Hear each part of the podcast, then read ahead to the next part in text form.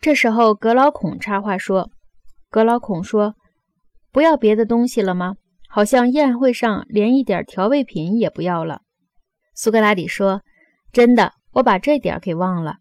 他们会有调味品的，当然要有盐、橄榄、乳酪，还有乡间常煮吃的洋葱、蔬菜。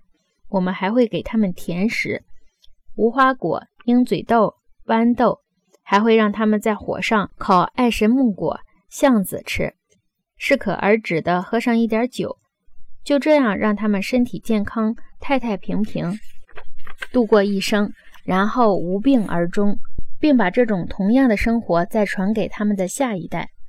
格老孔说：“如果你是在建立一个猪的城邦，除了上面的这些东西而外，你还给加点什么别的饲料吗？”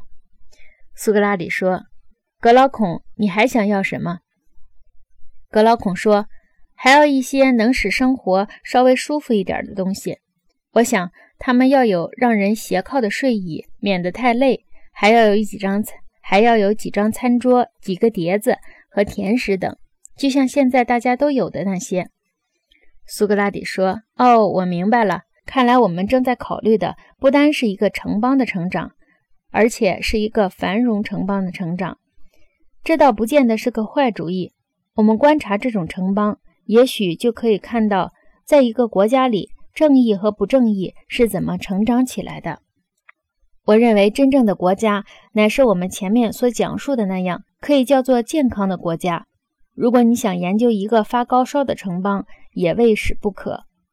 不少人看来对刚才的这个菜单或者这个生活方式并不满意。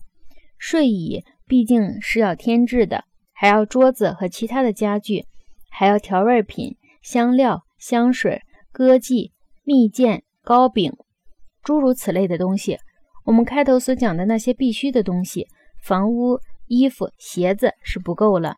我们还得花时间去绘画、刺绣，想方设法寻找金子、象牙以及种种诸如此类的装饰品，是不是？格老孔说：“是的。”